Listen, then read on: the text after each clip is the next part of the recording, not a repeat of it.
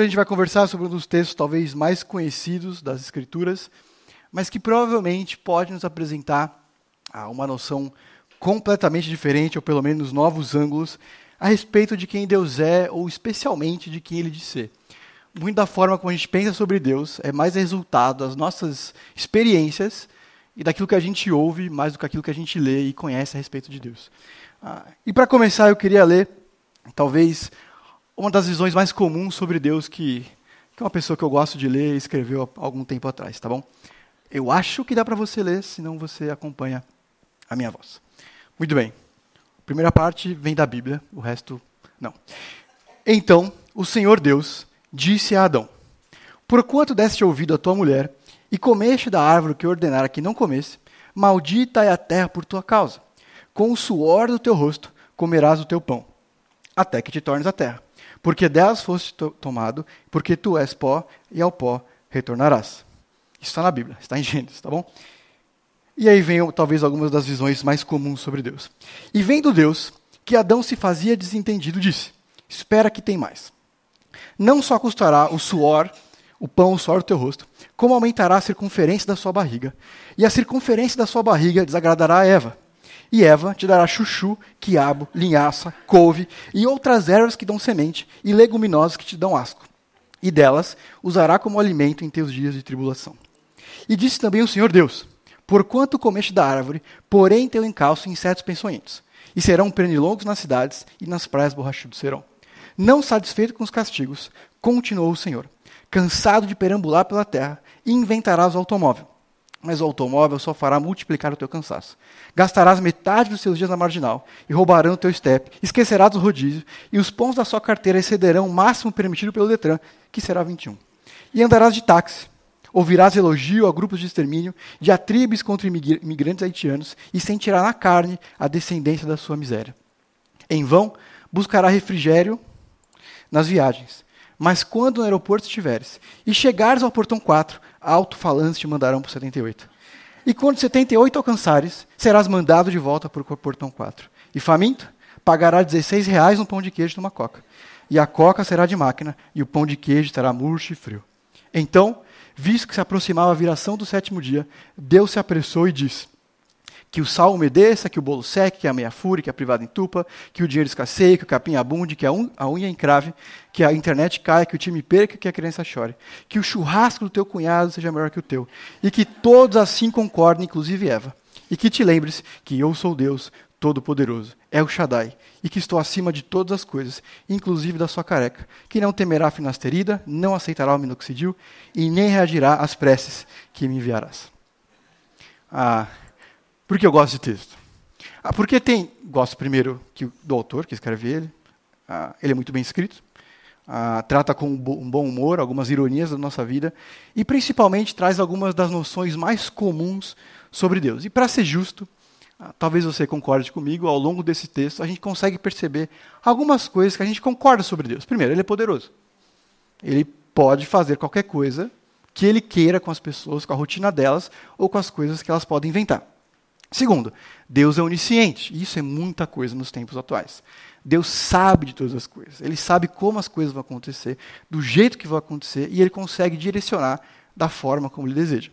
E terceiro, há uma certa noção de justiça, porque ele pune. Ele dá uma ordem homem e mulher, Adão e Eva, desobedecem essa ordem, e ele entende que isso deve ser, de alguma forma, alvo de disciplina, certo? A gente consegue concordar com essas três características nesse texto, razoáveis sobre Deus.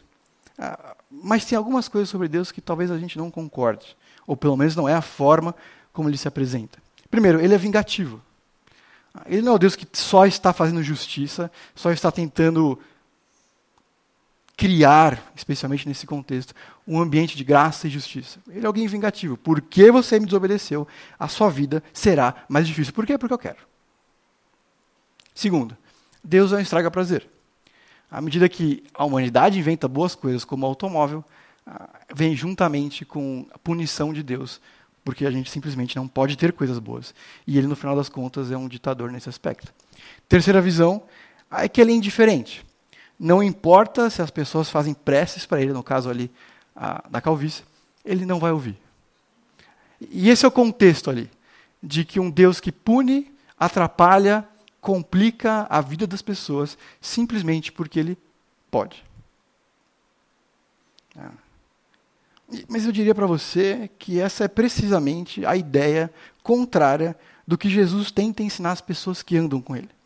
Ah, na verdade, cada uma dessas interpretações é bastante imprecisa quando a gente lembra especialmente do amor de Deus, por exemplo, com Jonas, que é um profeta que Deus manda pregar no lugar X, ele fala não, ele foge e Deus, na sua misericórdia, não consome Jonas em justiça. Ele direciona Jonas para lá. Deus é bastante paciente com o rei que faz pouco caso dele, com líderes ao longo das escrituras que simplesmente não ligam para ele. Mas eu diria que no fundo a gente vê mais Deus da forma como esse cronista vê do que a forma como ele se apresenta. Quer ver? Talvez você tenha dito alguma vez ou ouvido alguém dizer assim: imagina se tal coisa acontece. E a resposta muitas vezes é: não fala isso porque vai que Deus ouve. Certo? Isso começa a revelar algumas coisas que a gente pensa sobre Deus. Outra coisa, fulano de tal está vindo na igreja. Ao que alguém responde, coitado, não vai aguentar. Ah, nem vale a pena orar por isso. Deus não liga para esse tipo de coisa.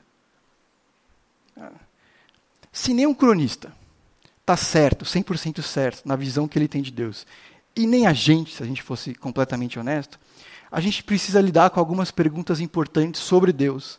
Ah, quem ele é, mas mais precisamente, qual é a atitude dele sobre nós? O que, que ele pensa das coisas que a gente quer? O que, que ele pensa das coisas que a gente pede? o que, que ele pensa das coisas que a gente pensa. Qual é a atitude básica de Deus com as pessoas? Qual que é a forma como ele olha para mim e para você? Quando ele ouve os nossos pedidos e as nossas orações. Como que ele reage a isso? É sempre sim? É sempre não? É sempre nunca? É melhor não pedir, porque vai que ele faz exatamente o contrário, porque ele é esse tipo de gente. Ah.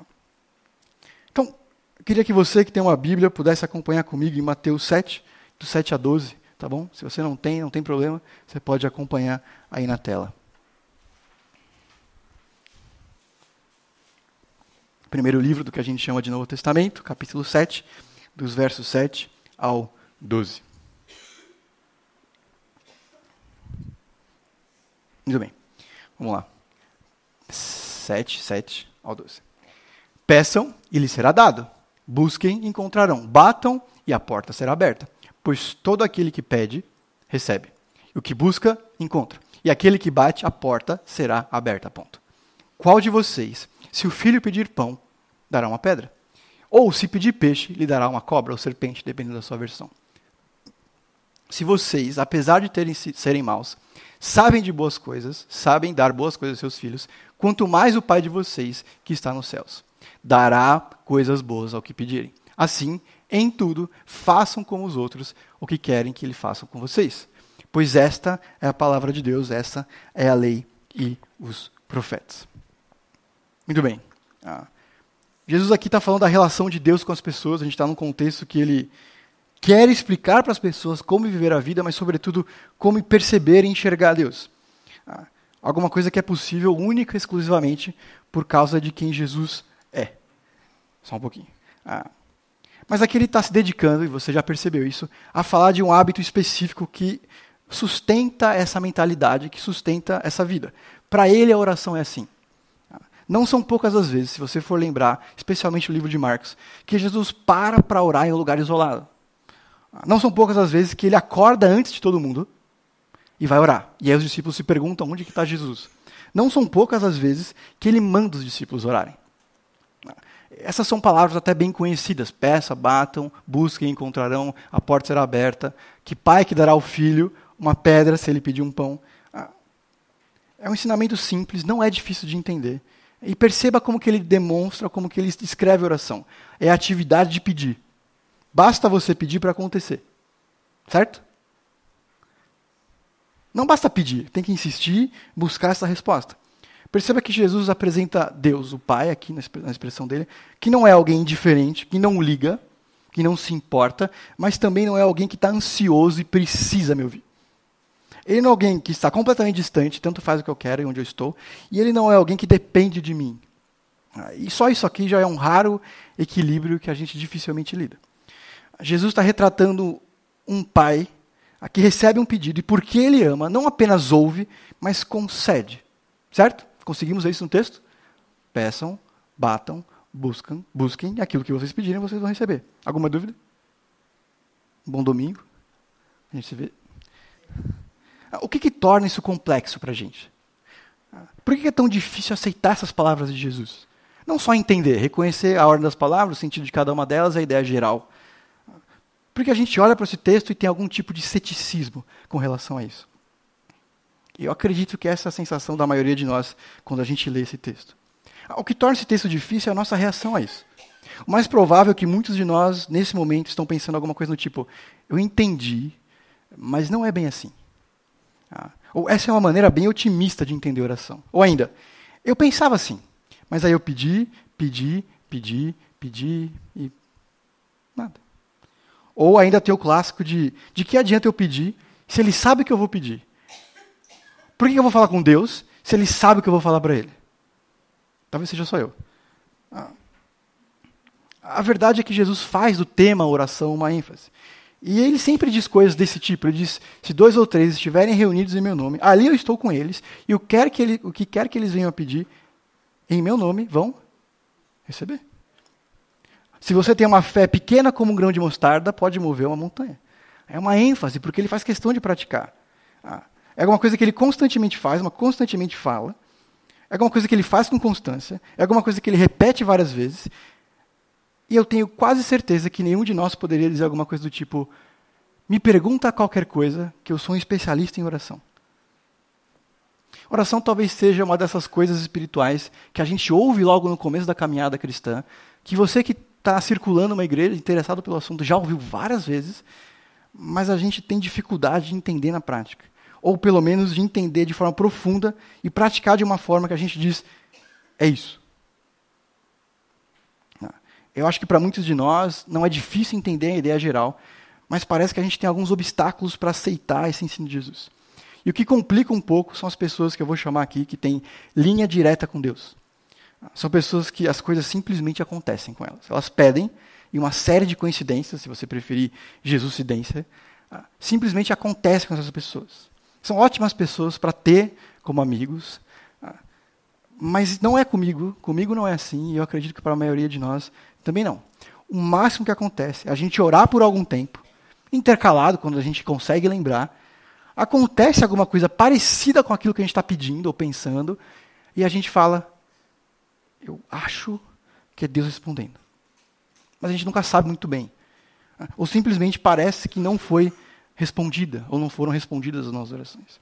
Então eu quero conversar nessa manhã, brevemente, sobre os três maiores desafios que aqueles que creem, confiam e conversam com Deus enfrentam na ideia de confiar em Deus ou conversar com Ele, de ter uma vida de oração nesse aspecto, que é outra expressão que a gente conhece, mas não sinceramente sabe o que é. O primeiro desafio para mim parece que é difícil confiar num Deus, especialmente na descrição que Jesus dá. Alguém que é generoso, alguém que quer dizer sim, é uma visão de Deus que a gente não tem. Para muitos de nós, Deus é uma mistura de chefe com ditador, pai distante ou alguém desinteressado. A segunda dificuldade é esse beco sem saída. Se Deus já sabe tudo o que eu quero e tudo o que eu preciso, por que, que eu preciso falar com Ele e tudo isso? E o terceiro desafio para a gente, eu acredito que seja um problema de experiência. A gente pede, inclusive pede coisas que parecem ser boas, que a gente considera que Deus gostaria que tivessem presentes na nossa vida, e nada e fica um gosto amargo. De eu falei com ele, porque ele quer que eu fale com ele. Várias vezes. De joelho no chão, lágrimas nos olhos, porque são coisas boas. Mas simplesmente. Eu não sei muito bem o que ele quer com isso. Então, me parece que o primeiro desafio é acreditar em Deus, em quem ele diz ser e demonstra ser. Jesus sabe do desafio que é confiar em Deus dessa forma mas ele incentiva não só a falar, como procurar bater. E tem essa promessa ousada de pedir e receber. Ele apresenta a Deus como um pai disposto a dar boas coisas. Quer dizer, qual de vocês, que se um filho pedir pão, dará uma pedra? E Jesus começa a construir essa ideia de um filho pedindo o que é necessário. Lembre-se, ele está provavelmente numa colina, num lugar levemente elevado, dessas pessoas que estão ouvindo ele, cercado de pessoas que provavelmente são simples, ele está dizendo para todo mundo alguma coisa no sentido assim: quem aqui, se o filho pedir um pão, vai dar uma pedra? E o povo responde: Ninguém. Quem aqui, se o filho pedir um peixe, vai dar uma serpente? Ninguém. Olha, vocês são pessoas incríveis e tudo mais, mas ninguém é perfeito, certo? Só Deus. Aliás, falando em Deus, aqui está um novo jeito de pensar sobre ele. Jesus usa essa ideia, usa essa ideia que humanos, eu e você, tendo filhos, se eles pedirem algo, não, vai, não vão dar alguma coisa que é inútil ou vai machucar. Pensa nisso. Se qualquer ser humano disfuncional, eu e você, tem esse instinto, quanto mais Deus. Percebe o que ele está falando? Ele quer que a gente pense sobre Deus dessa forma. Uma forma que talvez seja completamente nova. Não um Deus que gosta de complicar a sua vida. Não um Deus que vai, que ele ouve o que eu estou dizendo, deseja e decide fazer o contrário. Mas que tem uma atitude básica, fundamental, positiva, que deseja um relacionamento próximo, familiar, mas não do meu tipo de família. Que ele deseja fornecer aquilo que é bom. Por várias razões diferentes, eu e você temos uma distância emocional ou até conceitual de Deus. Isso tem muito a ver com a forma como nossos pais são. E eles modelaram muito a nossa ideia prática do que significa ter um pai, ou ser um pai, ter uma mãe, ou ser uma mãe, ou qualquer pessoa responsável. Por melhores que eles possam ter sido, ah, eles criaram uma imagem distorcida de Deus. Que dirá os que dentre nós tiveram pais ruins? É, portanto, difícil imaginar um pai ou uma figura familiar que seja generosa, que tenha amor por mim e por você. Para outros aqui, talvez os pais fossem pessoas presentes demais, que tinham uma presença controladora. E é difícil pensar livremente fora desse paradigma. É difícil imaginar alguém que constantemente não está me criticando, mas que na verdade existe para me apoiar, ou quer me apoiar, está presente amorosamente. Alguém que eu não preciso escolher a hora certa para conversar sobre certas coisas. Que o humor não define nem decide o que ele vai dizer para o bem e para o mal, mas principalmente para o mal. Os nossos pais formaram muito da forma como a gente vê Deus. É por isso que para muita gente é difícil ver um Deus justo, que disciplina. Porque o tipo de justiça e disciplina que a gente conhece é o nosso, não de Deus. Mas aqui tem um problema, tem um risco. Porque se a gente pega os versos 7 e 8, tira do contexto, a gente acaba com a teologia do cheque em branco. Peça qualquer coisa e você vai receber funciona muito bem, você deveria tentar. Algumas pessoas tentam racionalizar essa teologia. E mesmo não funcionando muito bem para elas, elas encontram um jeito de fazer funcionar. Ontem eu consegui, graças a Deus, uma vaga no Shopping Ibirapuera às 18 horas de uma sexta-feira. Foi incrível. Eu pedi e na hora que eu pedi aconteceu. Mas as pessoas normalmente não contam as outras 500 vezes que pediram pela vaga e não aconteceu. E eventualmente essa ideia é destruída porque é falha. Eventualmente virá, acontecerá de virar, Deus não me ouve mais. Porque eu peço, peço, peço. Depois de tantas vezes que eu pedi, aconteceu na mesma hora e agora não acontece mais. Talvez, e com certeza, Jesus está dizendo alguma coisa mais sutil que isso, que uma oração do cheque em branco, ah, mais profunda. Ela, ele nos convida a ver uma imagem de um pai com um filho. Pense assim: se você é pai ou mãe, vai ser intuitivo, e você que tem um pai, você vai conseguir imaginar isso. Vamos supor que você tem um filho chamado Danilo, ou Daniela. Ele tem por volta de 10 anos. Você, por acaso, é dentista. Ah, num domingo qualquer, ele te pede para comer, esse Daniel ou Daniela, pede para comer sorvete antes do almoço, sorvete depois do almoço, e esse sorvete está no freezer. Não precisa sair para comprar, sem esforço. Você daria com alegria, certo? Depois do almoço. Mas vamos imaginar ah, Será que Jesus se baseia nessa ideia para dizer significa que Jesus quer que a gente conclua que um pai sábio dá para um filho tudo aquilo que ele pede?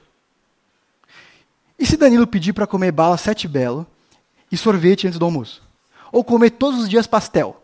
E se com 11 anos ele pedir para fazer uma tatuagem de dragão no braço? Obrigado, pai. Ah, quer dizer, obrigado, pai Danilo. É, aliás, Hoje eu como sorvete antes do almoço, porque eu quero, porque não me atrapalha mais. Ah, mas percebe, tem uma dinâmica. Ah. Crianças não têm a capacidade, nem a responsabilidade, muito menos a autoridade de decidir o que é bom para elas. E faz parte do meu papel como responsável do seu cônjuge, da sua prometida ou prometido, não sei, exercer esse papel. De usar sabedoria para demonstrar amor. Para demonstrar segurança num mundo bastante inseguro. Mas isso significa dizer que eu darei, como pai ou responsável, tudo aquilo que está sendo pedido? Parafraseando Jesus, mas mantendo o sentido. Quem, se o filho precisar de uma pedra e pedir um pão, dará um pão? Quem, se o filho precisar de uma pedra e pedir um pão, vai dar um pão? Jesus está nos convidando a ver a oração como essa experiência relacional. A própria ideia de pedir implica em humildade, consciência de necessidade. Implica na fé em um Deus que é Pai, mas não tipo os nossos.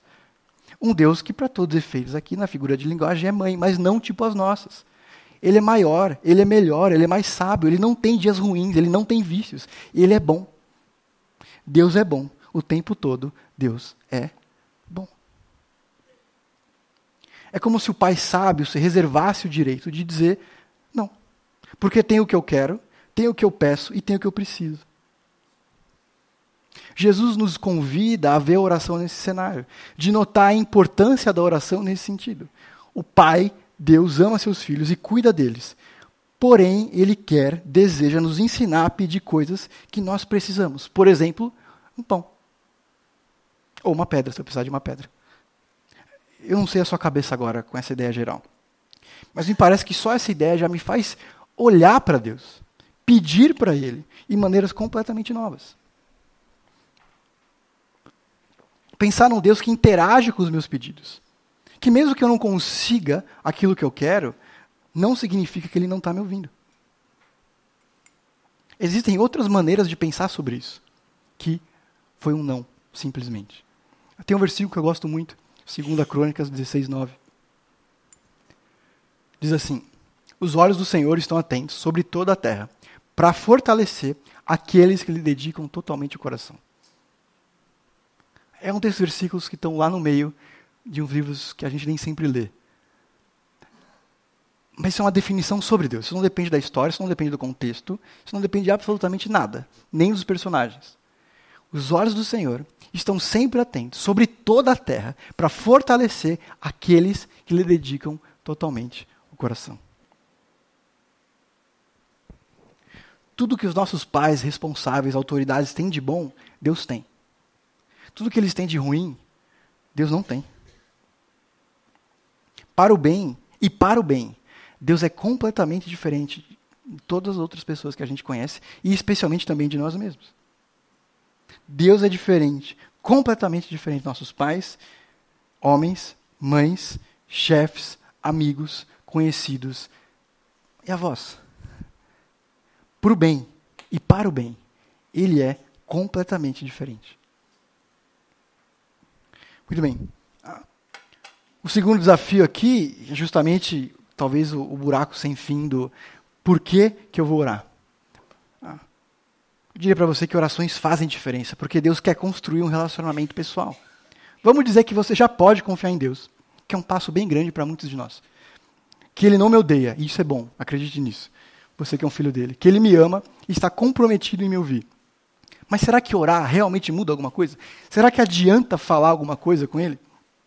Se você voltar um pouquinho no capítulo 6, a gente tem a, o chamado Pai Nosso, a oração que Jesus ensina.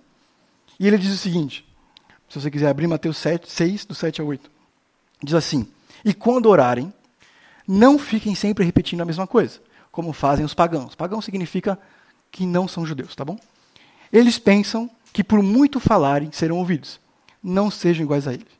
Porque o Pai, que sabe todas as coisas que vocês precisam, antes mesmo de vocês pedirem. Preste atenção no que Jesus está falando aqui. Se o Pai sabe que vocês vão pedir, orem.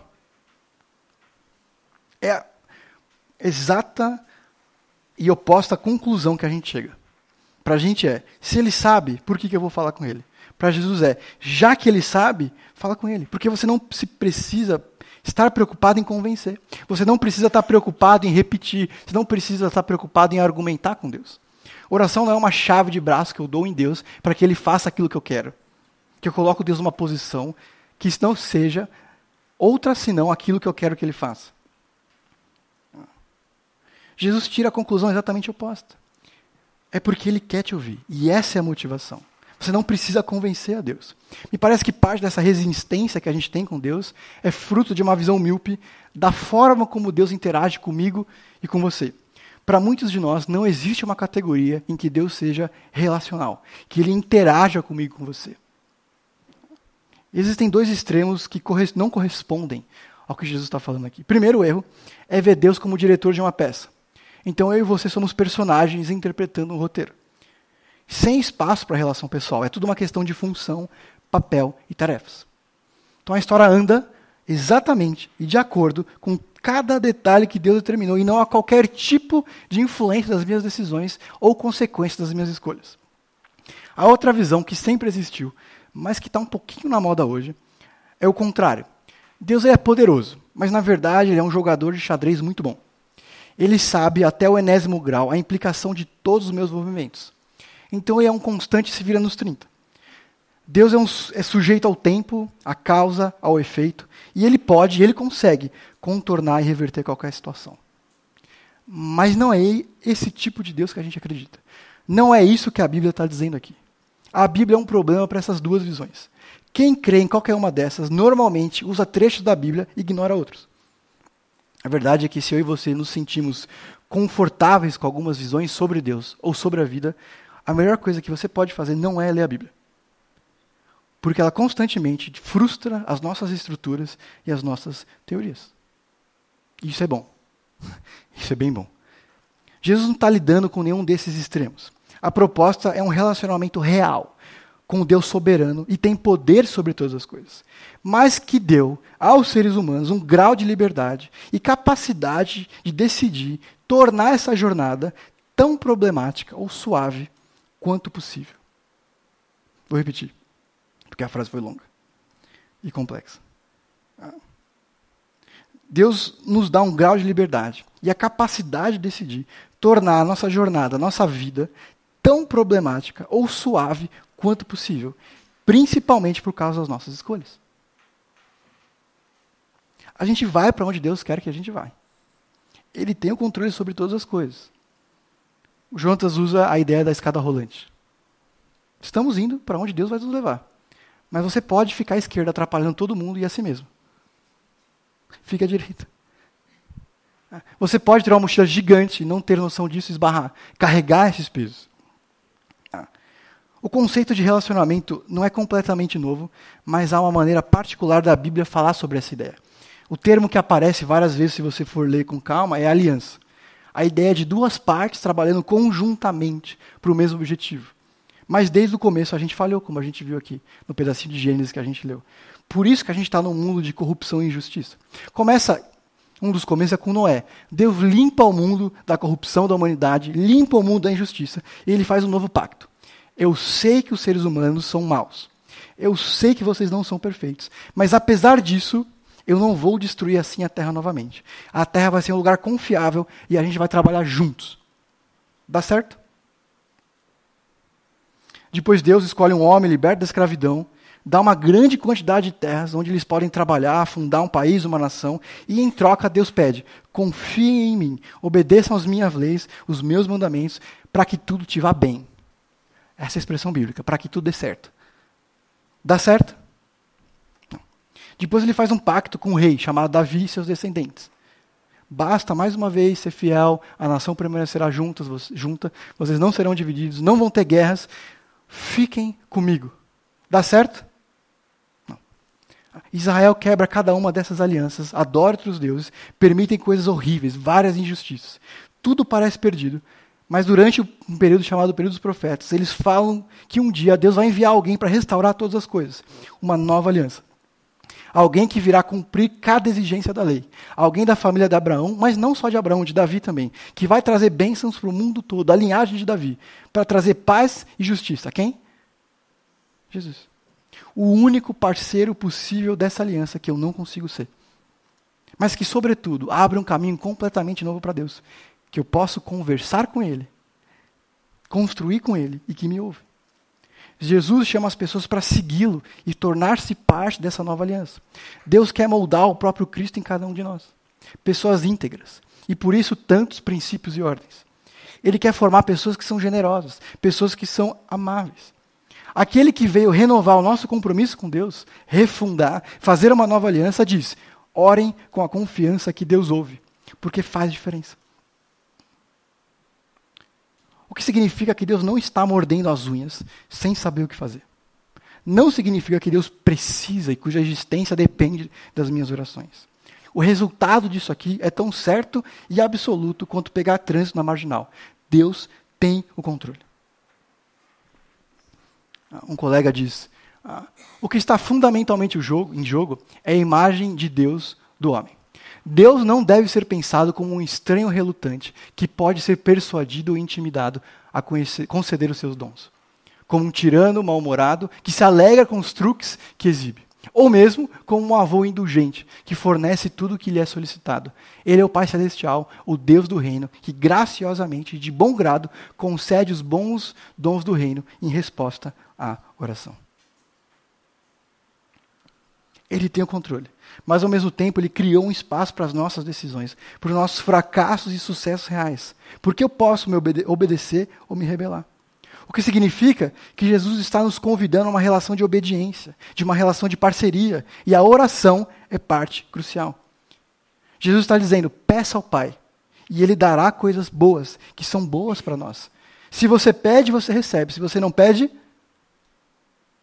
não recebe parece que a implicação clara é que existem boas coisas que Deus gostaria que acontecessem dentro e através de mim e de você, no mundo e em nós, que não vão acontecer se a gente não pedir ou não obedecer.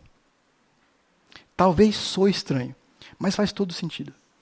Se eu quero ter uma vida boa, se eu quero ter uma vida tranquila na medida do possível e ser sábio, como que eu posso conseguir isso longe de Deus? Como que eu posso conseguir sabedoria sem pedir ou conversar com Deus? Como que eu posso ter conhecimento da verdade sem conhecer as coisas de Deus? Senhores, é possível, apenas com as minhas vontades, as minhas ideias, as minhas experiências, ter uma vida plena? Não. Por isso, ore. Essa é a conclusão de Jesus aqui. Tem uma coisa parecida no Antigo Testamento, Deus dizendo: se vocês me obedecerem, vão ver que isso faz diferença. Malaquias, o povo de Israel está completamente desviado, abandonando Deus, e aí Deus diz o seguinte: ponham-me à prova, diz o Senhor dos Exércitos, e vejam se eu não vou abrir, as comportas dos céus e derramar sobre vocês tantas bênçãos que nem terão onde guardá-las. E impedirei que as pragas devorem suas colheitas, e as videiras nos campos não perderão seu fruto. Então todas as nações o chamarão de feliz, porque a terra de vocês será maravilhosa. E assim, e ainda assim perguntam: O que temos falado contra ti? E vocês dizem: É inútil servir a Deus. O que nós ganhamos quando obedecemos os seus preceitos? Deus está dizendo: Vem. Uma linguagem contemporânea, só vem. Fica perto de mim. Aprende de mim. Fala comigo. Confesse as suas falhas. Conheça mais de mim. Porque isso faz diferença. Deus sempre fará além, muito além do que a gente pode pedir e imaginar. Mas parece que Jesus está dizendo: suas orações realmente importam. E o que você está pedindo também. Parece simplista dizer isso. Ninguém saiu de casa para ouvir alguma coisa tão pequena. Mas eu não acho que a gente acredite nisso de fato. Porque se a gente acreditasse, a gente oraria mais. Tem muita coisa que vai acontecer e pode acontecer, e Deus quer que aconteça, quando a gente está em uma relação de proximidade, familiar com Ele. Porque a nossa pergunta não seria de que, que adianta orar, mas seria como que eu devo orar. Um cristão não deve ter só um conhecimento profundo da Bíblia, mas deve diligentemente cavar esse conhecimento, assistir os cultos. A oração expressa essa confiança em Deus. Estudar, ouvir, ponderar, valorizar a palavra de Deus, ler é a principal forma que a gente tem de obter essa doçura, essa nutrição que, deseja, que Deus deseja nos dar. A oração sem o estudo disso gera uma conversa humanista, que simplesmente reflete as nossas ideias e os nossos sentimentos caídos, e não os de Deus. O estudo sem a dependência de Deus, sem a oração, cria legalismo e desespero. Porque se eu vivo e obedeço e acho que consigo, me dá a falsa sensação de dever cumprido e eu não preciso de Deus. Ou o contrário, desespero, porque eu não consigo, eu me torno cada vez mais distante dele. Isso é bem real. O ex-arcebispo de Canterbury, Ron Williams, diz o seguinte, do alto dos seus 85 anos: Eu apenas notei que quando eu oro, coincidências acontecem. E quando eu não oro, coincidências não acontecem. Cristãos que não oram, oram pouco, são cegos, mudos e surdos para o agir de Deus. Cristãos que falam pouco com Deus, que descobrem pouco do que Ele quer e veem pouco Deus no mundo, porque conhecem Ele bem, não são capazes de vê-lo, ouvi-lo ou senti-lo. Ah.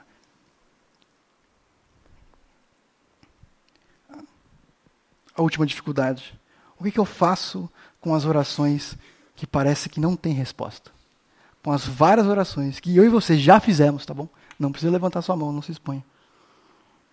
Mas que a gente pediu, que Deus, tecnicamente, na prática, parece que ele não ouviu. O que a gente faz quando a gente pede, pede, pede, pede até que esqueça e se frustre?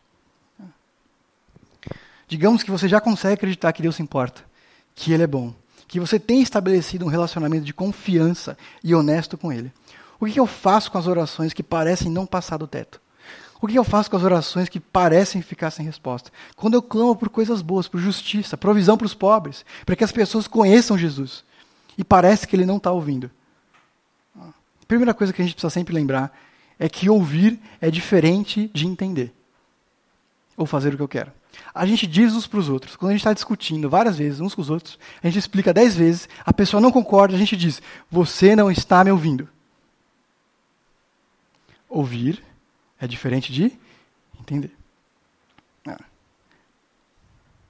O mesmo Jesus que disse: peçam, batam e vocês receberão, é o mesmo Jesus encontrado algum tempo depois no jardim do Getsemane. Em uma noite dizendo para Deus: Tudo te é possível. Se possível, passa de mim esse cálice. Lembra dessa parte da Bíblia? Jesus está prestes a ser crucificado, prestes a ser preso, na verdade.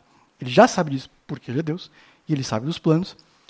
E vendo a situação, vendo a dor, vendo o que estava para acontecer, vendo as trevas temporariamente parecendo que venceram, ele diz: Deus, se possível, passa de mim esse cálice.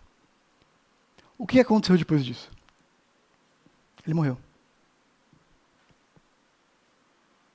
Ao mesmo tempo que ele está fazendo esse pedido, ele conclui dizendo: Que seja feita a sua vontade. Olha, Senhor, olhando como vai ser, se possível, passa de mim esse cálice. Mas eu confio na Sua graça, seja qual for a Sua vontade. Jesus não se vê opondo à vontade de Deus, nem tentando convencê-lo. Ele se coloca num lugar de genuína confiança. E é precisamente porque ele passou por isso que ele é o Emanuel, um termo que vai aparecer na Bíblia, que significa Deus conosco.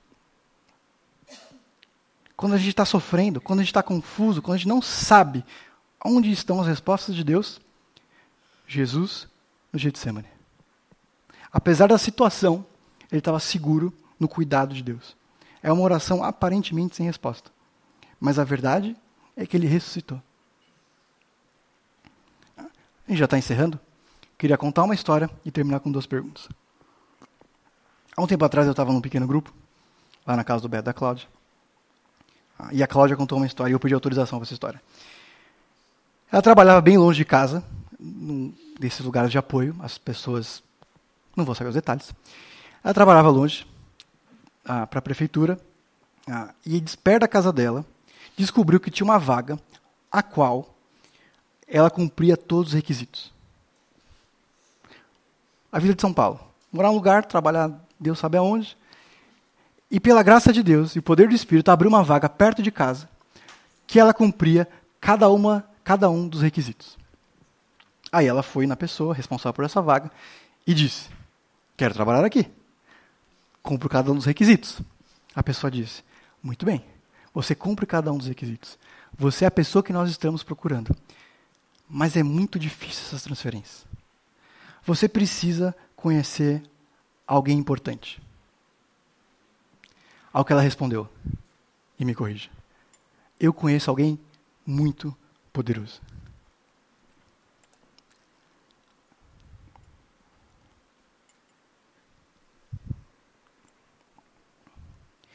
Diante do que a gente conversou hoje, eu acrescentaria humildemente, Cláudia, ah, que é bom e sabe o que é melhor para mim. Os que são filhos de Deus, discípulos de Jesus, que conhecem o Deus verdadeiro, conhecem alguém poderoso. A pessoa está se referindo a alguém tipo um governante, alguém que tem influência, ou alguém que tem costas quentes, escolha. Alguém que vai quebrar um galho ou uma coisa cinzenta para dar um jeito. A gente conhece alguém que é bom, puro, perfeito e que é poderoso. Ah, eu fui pedir autorização para essa história, e aí, depois que eu consegui autorização, a Cláudia terminou assim. E essa história tem ajudado a contar o quanto Deus é cuidadoso e faz milagres no seu tempo e conforme a sua vontade se desejar. Pois há dois meses essa transferência saiu. E cada vez vejo mais a mão de Deus nela. Eu dizia que se Deus achasse que era o lugar e o tempo para estar, ele faria de tal forma que não haveria dúvidas nem margem de que foi ele que fez. Foram um ano e seis meses de espera, no contentamento que só ele pode nos dar. Essa é uma história de vitória, nem sempre termina assim. A gente costuma pensar que a, os seminários, os professores ensinam muito sobre a Bíblia e sobre a fé, mas eu diria para você que as histórias mais bonitas e as melhores delas vêm dos crentes que vivem a fé no dia a dia. Não dos livros de teologia. Apesar da teologia ser ótima, eu adorar ela e estudar. As melhores e mais brilhantes histórias, dos maiores e melhores testemunhos, vêm dos filhos de Deus que confiam nele. Diante disso, duas perguntas para a gente encerrar. Quais são os sentimentos e pensamentos, palavras que eu penso quando eu falo com Deus ou sobre Deus? Eu diria para você, com certeza, Deus quer renovar isso. Deus quer mudar isso a partir de Mateus 7. Ah, o meu coração está alinhado com Ele. Aquilo que eu tenho pedido, eu consigo olhar para isso e dizer: é alguma coisa que Deus daria para um filho? É alguma coisa que Deus, um pai sábio, daria para um filho nesse momento? Nem sempre a resposta a gente sabe. Mas a disposição de dizer para Deus, Senhor, eu confio na sua bondade, que seja feita a sua vontade, assim como Jesus faz no Getsemane, é aquilo que a gente quer que ele faça. É aquilo que ele quer que a gente faça.